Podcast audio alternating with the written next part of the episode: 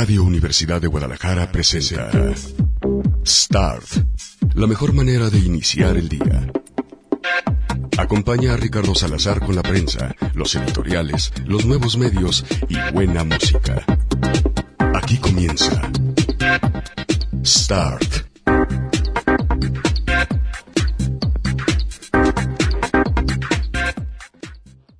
Hey, ¿qué tal? ¿Cómo les va? Muy buenos días. Muy...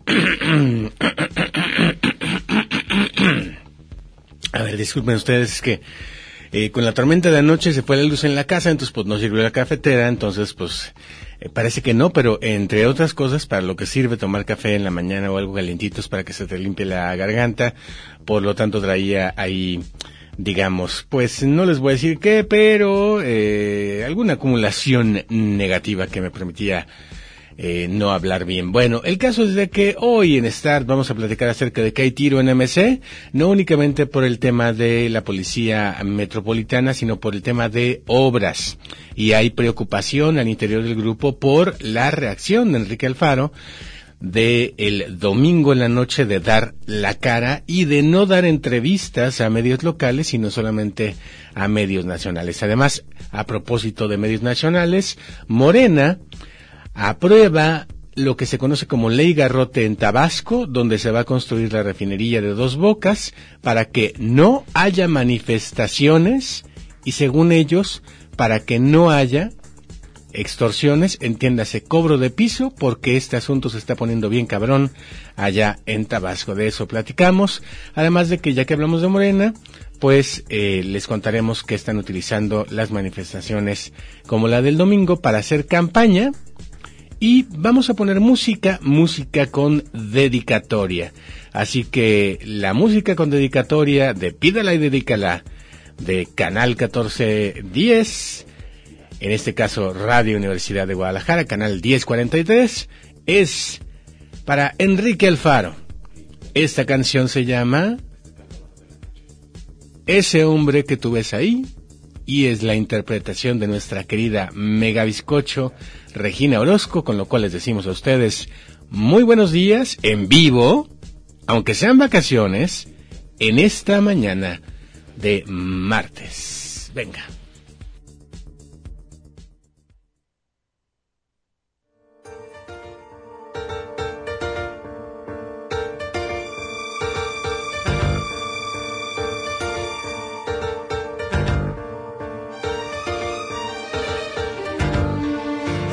Hombre que tú ves ahí, que parece tan galante, tan atento y arrogante, lo conozco como a mí.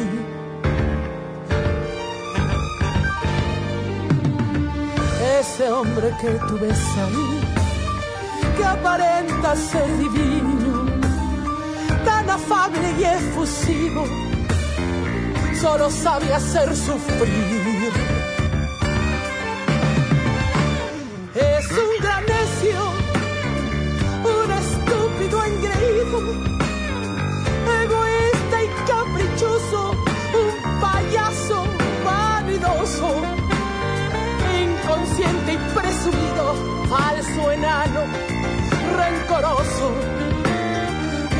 Tiene corazón, lleno de celos, sin razones ni motivos como el viento impetuoso, pocas veces cariñoso, inseguro de sí mismo, soportable como amigo, insufrible como amor.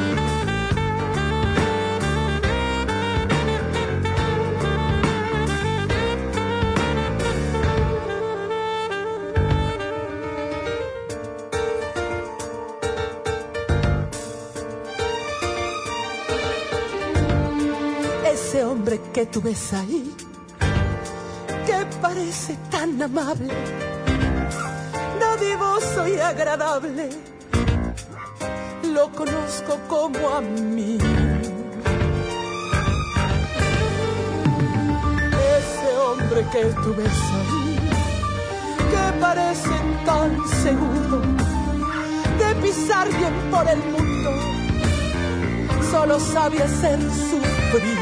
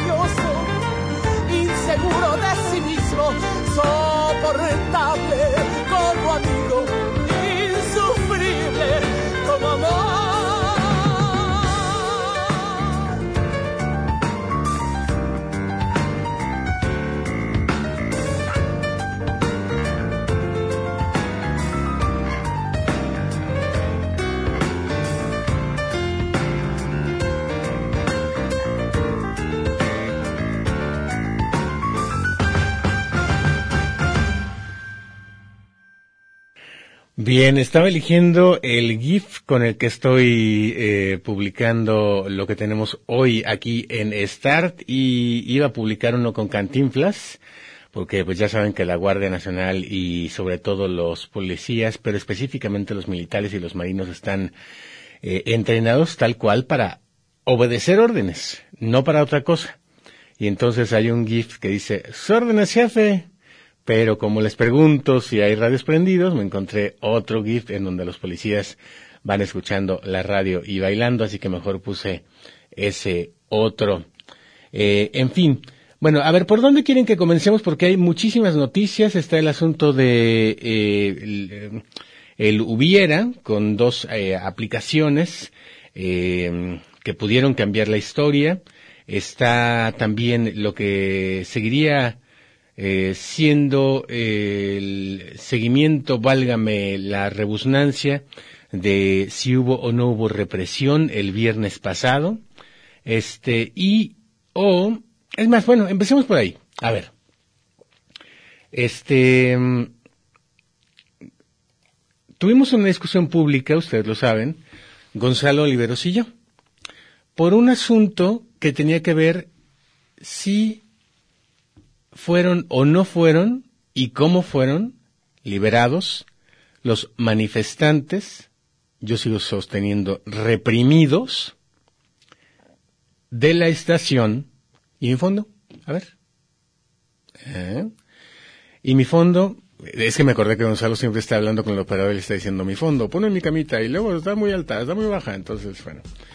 Gonzalo, entonces, lo que, eh, bueno, en su momento, lo que les digo, lo que yo sigo sosteniendo que fue una, eh, que fue un acto de represión por la cantidad de policías, porque llegaron vestidos de antimotines y porque ellos traían la ley del tolete lista para actuar con escudos y eh, además había policías municipales y había un mayor número en gran cantidad, lo dice Paco Medina en, una entrevista, por ejemplo, con Enrique Toussaint, que por cierto lo felicitamos porque ayer estrenó programa en lo que era C7, que era el único bueno que tenía, que era el reconocimiento de marca, y ahora se llama Jalisco TV. Bueno, el caso de que eh, Francisco, que es un universitario muy destacado en materia de derechos humanos, tal vez uno de los más reconocidos junto con Lupita Morfín, lo que dice es, sí hubo represión por el número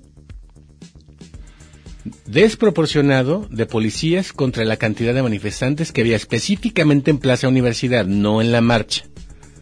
Porque mucha gente convenientemente quiere mezclar las dos cosas y entonces dice, hubo daño a las cosas, hubo lesiones, hubo este eh, alteración del orden público. A ver, una cosa es la marcha y las fotos que publican que es la ave anarquía en el nuevo mundo que está lejos de la estación universidad, lejos quiero decir a cuadras, y otra cosa es que ya dentro de la estación universidad pusieran, y aquí está una mentira de Enrique Alfaro, un suéter en los lectores automáticos de la entrada, que ya no son torniquetes, a el tren ligero, para que la gente pudiera pasar libremente sin pagar.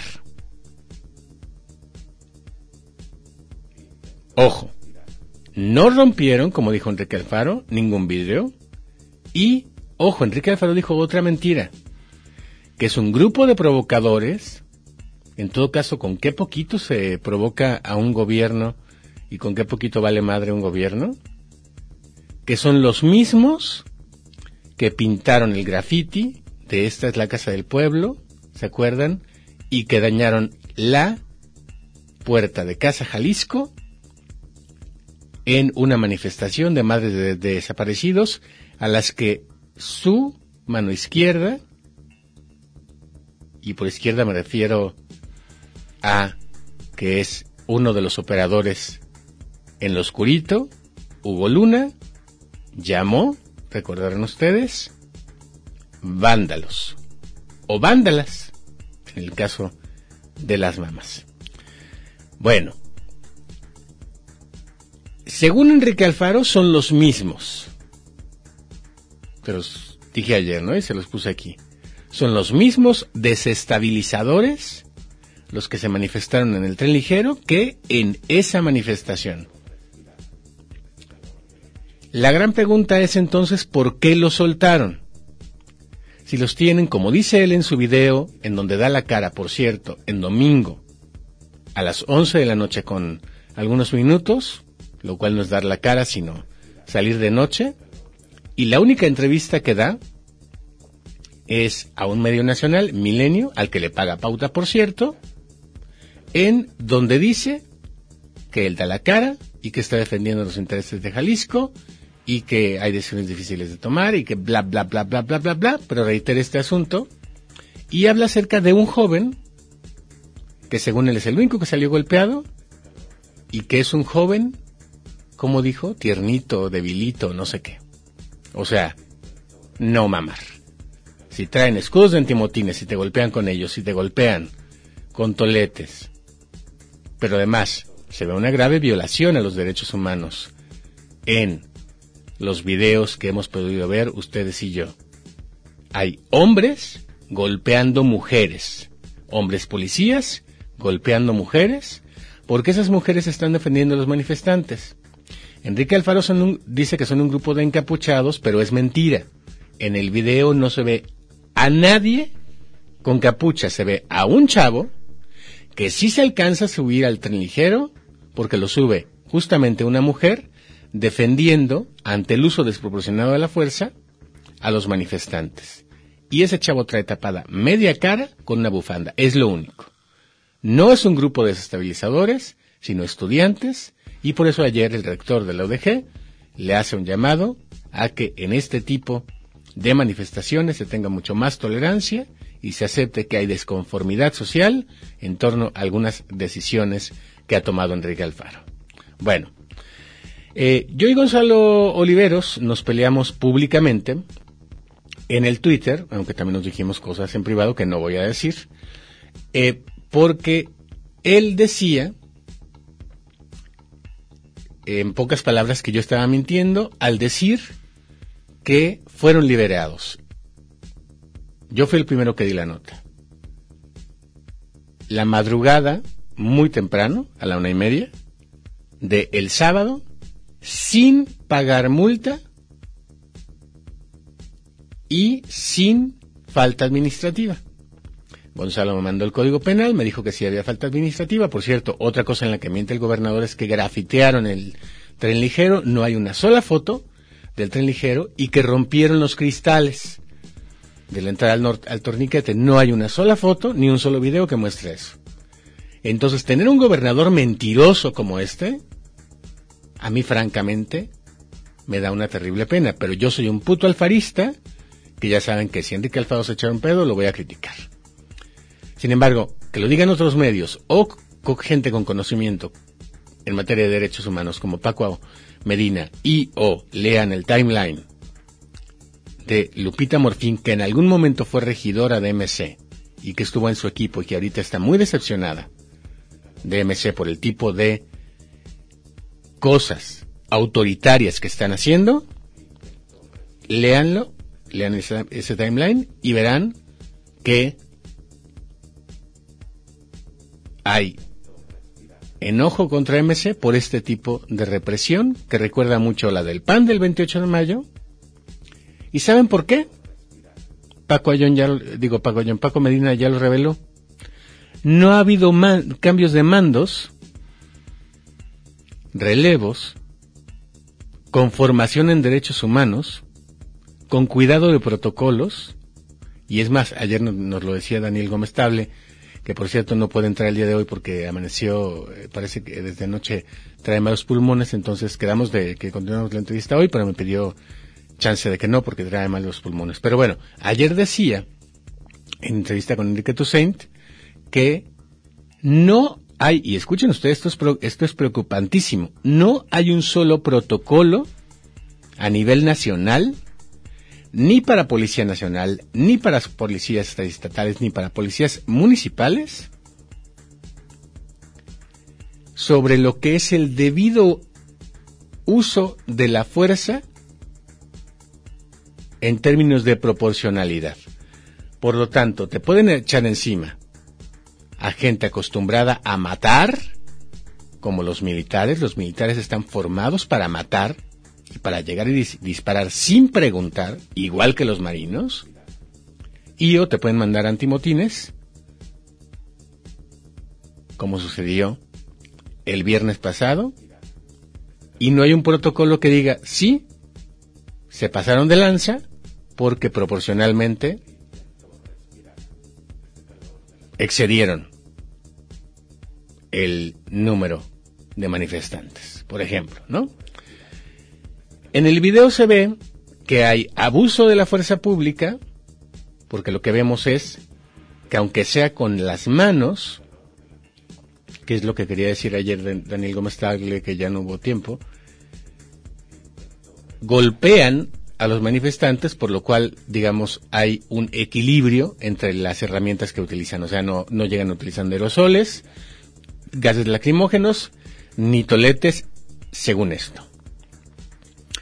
Lo que sí es que hay un montón de gente de la policía, tanto municipal de Guadalajara, que por cierto el que menos sale raspado en esto es Ismael del Toro, y el eh, cuerpo policíaco de la policía estatal. Bueno, los que más se pasan de lanza son la policía estatal. Ahora sabemos por qué, porque siguen siendo los mismos mandos que operaban el 28 de mayo cuando Ramírez Acuña organizó una represión que es histórica ¿Qué hizo que, por ejemplo, radioescuchas de Radio Universidad de Guadalajara que no podían hablar, o en este caso hubo uno que fue detenido porque iba pasando por la manifestación de los altermundistas y lo detuvieron y ahora sigue como en las películas. A Tehuacanazo lo hicieron que confesara que era un anarquista de mierda que había participado en la manifestación. Según eso, porque en realidad es que el tipo tenía un problema en las cuerdas bucales y no podía hablar entonces mintieron. Bueno, esos mandos, que ustedes recordarán cómo actuaron el 28 de mayo, si no habían nacido, busquen videos, espero que haya en YouTube, del 28 de mayo, no han cambiado. En fin. Bueno, regreso al asunto de la discusión con Gonzalo Oliveros. Gonzalo Oliveros decía, vea la fuente original. Él aseguraba que sí había falta administrativa y que sí el juez les había cobrado multa. Bueno, yo aseguraba lo contrario. Yo aseguraba que sin pagar multa fueron liberados por no encontrar falta administrativa a la una y media de la mañana el sábado. Y entonces hubo gente que nos quiso enfrentar, Ya saben que nunca faltan, por cierto, los trolecillos que sí, sí, sí, este, el pinche Ricardo es un vendido a Raúl Padilla y no sé qué, y dale Gonzalo y este es un pendejo y no sé qué, ¿no? Este, en mi contra. Y también había gente que me defendía a mí y decía que Gonzalo, no sé qué, ¿no? Este, total. El caso de que más allá de los calificativos, que es la bronca de las redes sociales, y ahorita hablamos de las redes sociales porque el que creó el retweet dijo, puta madre, qué chingados hice, eh, ahorita lo, lo, creamos. Eh, les quiero decir que el periodismo a pesar de que, porque muchos nos decían, y particularmente me decían, ¿dónde quedó tu objetividad? Yo nunca he tenido objetividad. Yo siempre he sido lo que considero el máximo valor del periodismo, que no es la objetividad, sino la honestidad. Yo les dije que consulté a dos fuentes distintas que me dijeron exactamente lo mismo y estaba una fuente institucional, que es la Comisión Estatal de los Derechos Humanos, que estaba diciendo exactamente lo mismo. Si hay tres fuentes que te dicen lo mismo, es que algo hay de verdad. Es lo que yo le peleaba a Gonzalo. Bueno, Gonzalo me decía, ¿entrevistaste al juez, que es la fuente original? Y yo le decía, ¿lo entrevistaste tú? Y no me contestó. Bueno, él se fue con otra fuente, una fuente que es oficial, y le entregó un acta que efectivamente, fíjese cómo es chistoso, que al final los dos tenemos razón. Le entregó el acta del juez que sí les impuso una multa, originalmente de 250 pesos, pero que como esa multa es canjeable por horas de cárcel, con las eh, horas de cárcel que ya habían pasado hasta que los atendieron por ahí de la una de la mañana, la multa fue de 111 pesos.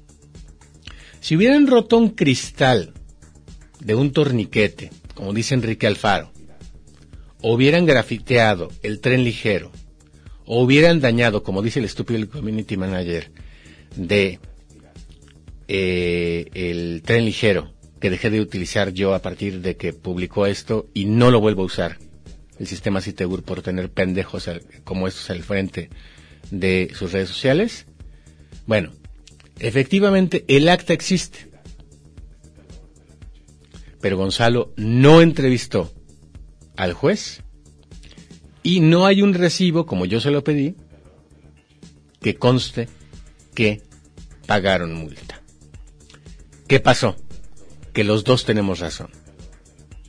El juez consideró que si había faltas administrativas, como ofensas a las policías, como este eh, eh, motín y no sé qué tantas cosas, este, pero, pues como verán es una multa bajísima, al grado entonces de que al momento en que los vieron tan madreados, los dejaron salir sin pagar fianza. Entonces, sorpresa. Los dos tenemos razón. A los, querían, a los que querían ver un tiro entre Gonzalo Oliveros y yo, no lo va a haber. Lo que sí les pido es que ustedes sean audiencias críticas. Ayer yo estaba en terapia, porque otra vez me rompí el alita, o sea, pudiéndome lastimar donde me pudiera lastimar en cualquier parte, como Dorothy y yo, eh, feliz en película brincando charcos en la lluvia. El muy estúpido me, me lastimé otra vez la alita que ya me había lastimado, donde tengo una fractura en el húmero y el hombro desplazado, eh, la cabeza del, del húmero desplazado. Por lo tanto, pues tengo problemas de movilidad, así que otra vez estoy yendo a terapia física. Bueno, yo estaba en terapia física y por eso no estaba escuchando a Gonzalo. Y me empezaron a llegar tweets de que me estaba poniendo una madriza. A mí no me importa. Porque yo como se lo dije públicamente, eh, él en su momento quiso como llevar el asunto al pleito. Este, y yo le dije en privado y en público que no me voy a pelear con él. Y le reitero públicamente en los micrófonos mi respeto admiración y cariño, porque sin él no sería yo lo que soy en la radio. Él fue uno de los que, teniendo yo 14 años, me inspiró y yo dije, como lo, se los presenté en el 45 aniversario, que quería ser como él. Me encanta su capacidad crítica, y me encanta que tenga un punto de vista que a muchos no les guste, porque el hecho de molestar significa que algo anda mal contigo. Acuérdense lo que dicen los psicólogos, lo que te choca, te checa. Entonces yo no me voy a pelear con Gonzalo y no le voy a cantar el tiro. Lo único que digo es, los dos tenemos razón y de ustedes como audiencias críticas depende no a quién le creen, sino contrastar la información en la medida de lo posible entre varios medios para que ustedes hagan su propio punto de vista y no repitan como periquitos en redes sociales, incluso haciendo copy-paste, los, tweets, los tweets de nadie, a quien consideren, por cierto, un influencer. Esa es la canción con la que nos vamos a ir a continuación. Se llama Raúl Querido el grupo y obviamente la pongo porque pues si hay un Raúl Querido es Raúl Padilla, así que ya que andamos dedicando canciones, pues esta canción va dedicada a Raúl Querido, que en la Universidad de Guadalajara es Raúl Padilla. Pero no es cierto, no, se la voy a dedicar a un estúpido, ese sí es un estúpido, que andaba en redes sociales defendiendo a la policía y diciendo que los manifestantes son unos anarquistas, pinche bola de huevones, etcétera, etcétera, etcétera, etcétera. Un tipo que evidentemente quería provocar para ganar seguidores, tanto en su cuenta de Twitter como me dicen que tiene una página de memes muy idiotas, por lo demás yo no la he visto, en el CUSEA. Y entonces estaba peleando con gente del CUSH. Bueno, fue a la marcha de, si mal no recuerdo, el sábado, a provocar cuando yo ya le había dicho que es delito publicar el rostro de la gente, porque es un dato personal biométrico, sin su autorización. ¿Por qué? Porque publicó a uno de los detenidos y eh, publicó algunas de sus publicaciones en redes sociales que eh, hablaban de, pues después de él, ¿no? Son datos personales, tu nombre y tu rostro. Los publicó. Por eso lo denuncié en redes sociales ante el Instituto de Transparencia Estatal y ante el INAI. Bueno, parece que el tipo no entendió, porque fue evidentemente de provocador a la marcha del sábado a grabar chicas. Y las chicas que van a esas manifestaciones no son chicas fáciles en el sentido de que ay, sí, grábame y tómame una foto para mi Instagram para que se vea que estuve aquí en la manifestación y que apoya las causas sociales y que estoy con los pobres. No. Son chicas que conocen sus derechos y muy combativas. Por lo tanto, se dieron cuenta que la estaba grabando y lo fueron siguiendo hasta que dejara de grabar. El tipito nunca dejó de grabar. Y no solo eso, sino que tuvo la cobardía de decir que le quitaron el celular y que lo amedrentaron golpeándolo. Pero resulta que el tipo iba con su novia. Y ojo, porque en uno de los videos se ve que la policía de Guadalajara no aplica el protocolo anti-acoso, porque el tipo las está acosando porque la está grabando sin su consentimiento y le están diciendo que no las grabe. Atención, Ayuntamiento de Guadalajara. Ustedes que dicen que tiene el mejor protocolo antiacoso, hay un estudiante del COSEA al que no se lo aplicaron. Y el, el policía le dice, ya, Kyle, ya no hay pedo y tal, tal, tal, ¿no? Bueno. Iba evidentemente a provocar y lo logró.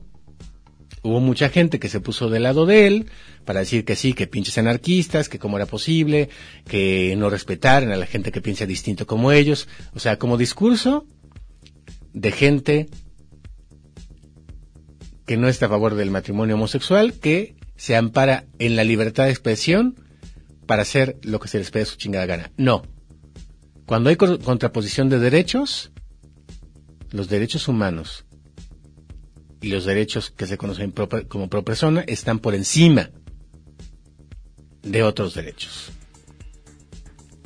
Por lo tanto, si yo en estos micrófonos violo un derecho, aunque tenga derecho a la libertad de expresión, si miento, si les miento a ustedes, me aplican el derecho pro persona y mínimo tengo que pedir una disculpa y yo puedo ir hasta la cárcel por difamar a alguien. ¿Sí? Bueno, entonces este tipito cuyo nombre ni siquiera voy a decir, pero ustedes saben quién es, fue a la marcha evidentemente a provocar. Consiguió lo que quiso y el muy cobarde le mandó un tuit a Ricardo Villanueva, rector de la UDG, diciendo que había sido acosado y que le habían quitado el celular dos mujeres del Kush. Sorpresa. Si te quitaron el celular, papá, ¿cómo subiste los videos?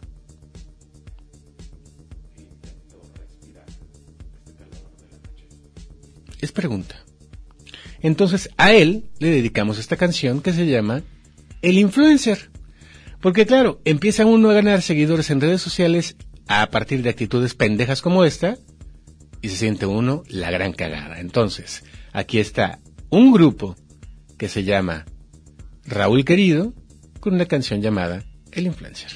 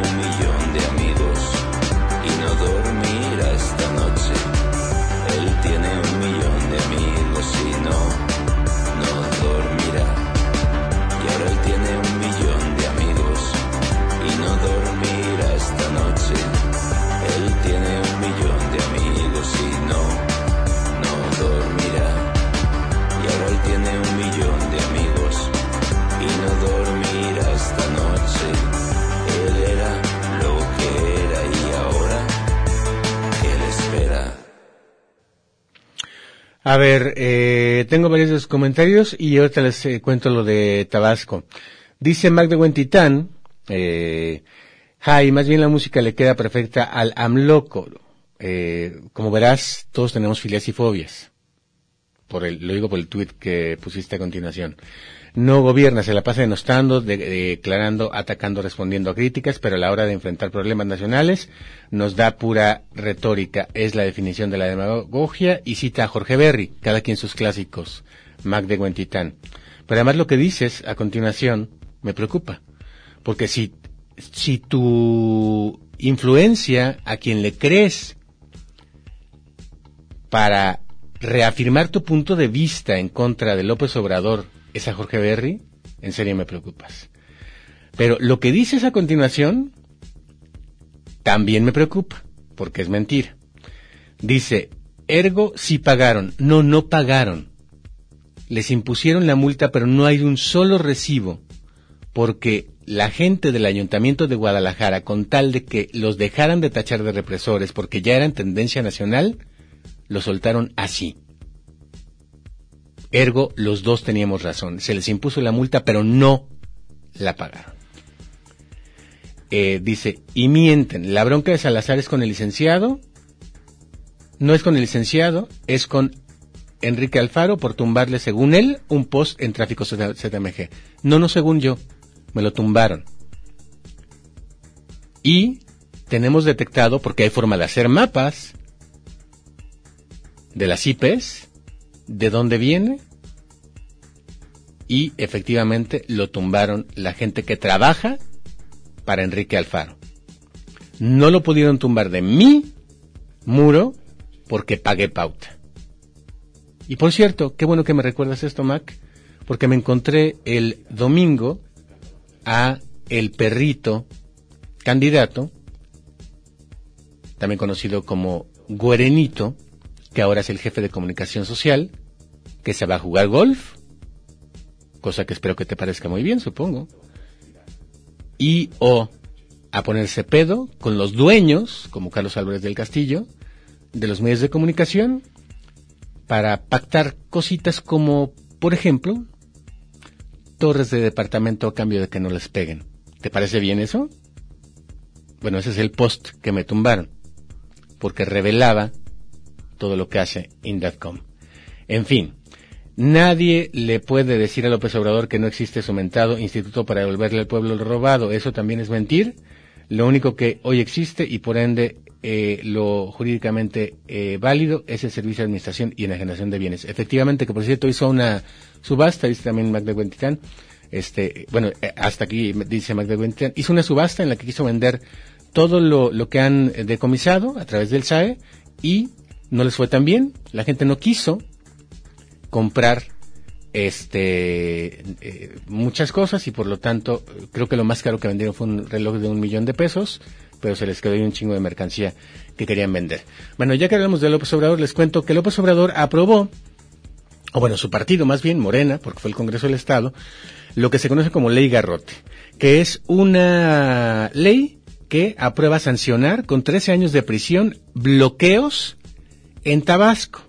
El argumento de él y de su bancada en Tabasco es que hay va a haber la construcción de dos bocas y que hay eh, pues la posibilidad de que arranque pronto el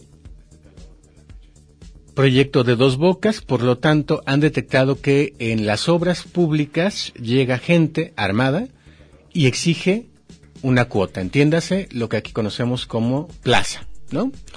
Y que justamente para que no haya eso y para que no disfracen, dicen en el Congreso del Estado de Tabasco, de manifestación, algo que en realidad tiene como objetivo bloquear una construcción para que les den dinero como extorsión, es que aprobaron esta ley garrote, que se castiga hasta con 13 años de prisión y obviamente el uso de la fuerza pública. Eh, específicamente es para quienes impidan la ejecución de los trabajos o el ingreso de personal o maquinaria al lugar. El presidente mexicano aseguró el lunes que no se trata de una legislación para reprimir libertades, sino de una herramienta para acabar con extorsiones a autoridades y empresas, principalmente petróleos mexicanos, con gran presencia en esa región. Morena ha vuelto a marcar su aplastante predominancia en el estado de Tabasco, hogar del presidente López Obrador, con 21 de los 35 votos posibles. Así que aprobaron la ley Garrote. Al mismo tiempo que tenemos a una militante de Morena que sube foto en la manifestación del domingo, donde dice que ella y otros están listos para las elecciones, lo cual está prohibido porque ya no puedes hacer publicidad en redes sociales y demás. Bueno, eh, como les decía, el creador de el Twitter, es que estoy buscando donde la nota, aquí está. El creador del Twitter ahora se arrepiente porque dice, el creador de no el Twitter, sino el retweet, ahora se arrepiente porque dice fue entregarle un arma cargada a un niño de cuatro años. Chris Wetterhell se arrepiente de este botón que permite compartir mensajes sin reflexionar. ¿Por qué? Porque estás socavando la capacidad de tu pensamiento. Hace 10 años, el desarrollador Chris Wetterhell dirigió al equipo que creó el botón de retweet. Le entusiasmaba pensar que esta herramienta daría voz a las comunidades con poca representación y a su vez, si alguien con más seguidores te daba retweet, pues iba a llegar a más gente, eso que estabas poniendo. Bueno, una vez que Twitter lo lanzó, vio que tenía un multiplicador de fuerza con otras funciones que no se imaginaban y que otras funciones no tienen, según contó en una entrevista a BuzzFeed. Pero el botón también cambió Twitter de una manera que ni Wetterhell ni sus compañeros anticiparon. Los usuarios compartían sus mensajes sin apenas reflexionar y las noticias falsas y los ataques se propagaban rápidamente. Hoy se arrepiente de haber participado en la creación de este botón y lo compara con entregarle un arma cargada a un niño de cuatro años. Esta herramienta se ha convertido en una de las funciones más características de Twitter. Antes de que existiera, los usuarios tenían que retuitearse a sí mismo de manera manual. ¿Se acuerdan que le poníamos RT dos puntos y eh, copiábamos el tweet de fulano de tal y le damos el crédito a fulano de tal? Bueno, en lugar de copiarles eh, el tweet como pasa ahorita, copy-paste sin darles el crédito, así lo hacíamos de forma manual por ahí del 2010-2011. Ya sé que suena rudimentario, pero así lo hacíamos. También tenemos una cosa que se llama hashtag FF, que era Follow Friday, cuando encontrábamos gente interesante, la cual había que seguir, eh, nos recomendábamos entre nosotros para que la gente lo siguiera. Y así siguió eh, un momento muy interesante de Twitter, que yo creo que se revivió este fin de semana, con discusiones, con argumentos y no con ofensas, y no con fotos anónimas, ni con nombres falsos, sino con lo que entonces conocíamos como nicks, nicknames, pero con nombre real, con argumentos, discutiendo de manera muy interesante. Twitter del 2011-2012, que en cierta manera revivió este fin de semana a raíz de lo de los malditos anarquistas que quieren acabar con nuestro pueblo eh, en Jalisco, según Enrique Alfaro. Bueno, el caso es de que eh, sí, también hay una bola de idiotas que retuitean, una bola de idiotas que atacan y granjas de bots, pagados, por cierto, entre ellos los, de Indalcom, que se te van encima, o los de AMLO, que se te van encima si los criticas. En fin, con el botón de retweet la compañía quería estandarizar este proceso, pero por eh, el momento de la creación apenas nadie se paró a pensar en las consecuencias posibles. Solo dos o tres veces alguien hizo una pregunta social más amplia, interesante.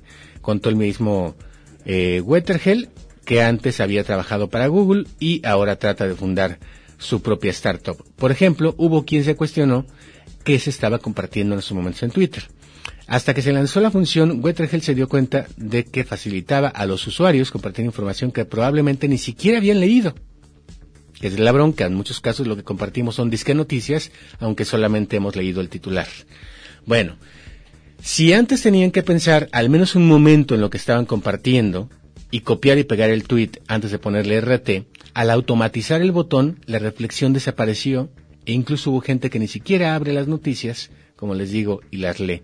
Y fue sustituida por un impulso que es un sentimiento que no pasa por el pensamiento. Wetterhell ha puesto a BuzzFeed como ejemplo el Gamergate, una, campaña de acoso contra mujeres en la industria de los videojuegos que tuvo lugar en 2014. Se dio cuenta de que muchos usuarios utilizaban el retweet para coordinar sus ataques contra diferentes personas o propagar información errónea a un ritmo vertiginoso. Para él, el Gamergate fue una historia espeluznante.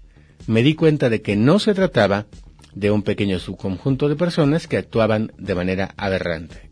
Esta podría ser la forma en que se comportan las personas y eso me asusta mucho. Del total de 316.000 tweets del Gamergate publicados o compartidos durante tres días, 217.000 fueron retweets, según un análisis de un bloguero especializado en tecnología llamado Andy Bayo. Es decir, alrededor del 69%. Para ellos fue muy fácil dañar la reputación de alguien que no les gustaba afirmó la referencia a los usuarios implicados en esta campaña de acoso. Construimos una biofensiva, pero no construimos una defensa frente al caso. En la actualidad, Wetterhell ve al retweet de manera muy diferente a como lo veía años atrás. Recuerdo que un día pensé que les Logan podría ser ponemos el poder en manos de personas. También podría llegar a decirse forma un tanto distinta o no pusimos el poder en manos de personas. Eh, como es una entrevista larga y, habla acerca de cómo eh, resolver la situación, ahorita les pongo la nota completa en el país porque les quiero dar dos titulares antes de que me alcance el noticiero rapidísimo. Uno, Blockbuster tuvo a Netflix contra las cuerdas y pudo haber comprado Blockbuster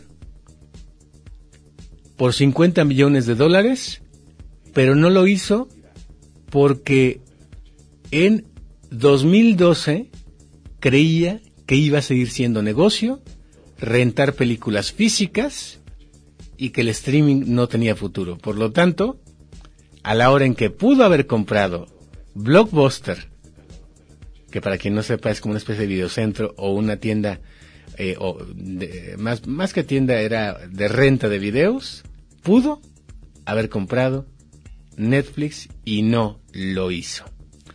Ahora, Spotify, en el mundo del hubiera, tuvo un primer proyecto que era ser la televisión del futuro y ser una especie de Netflix.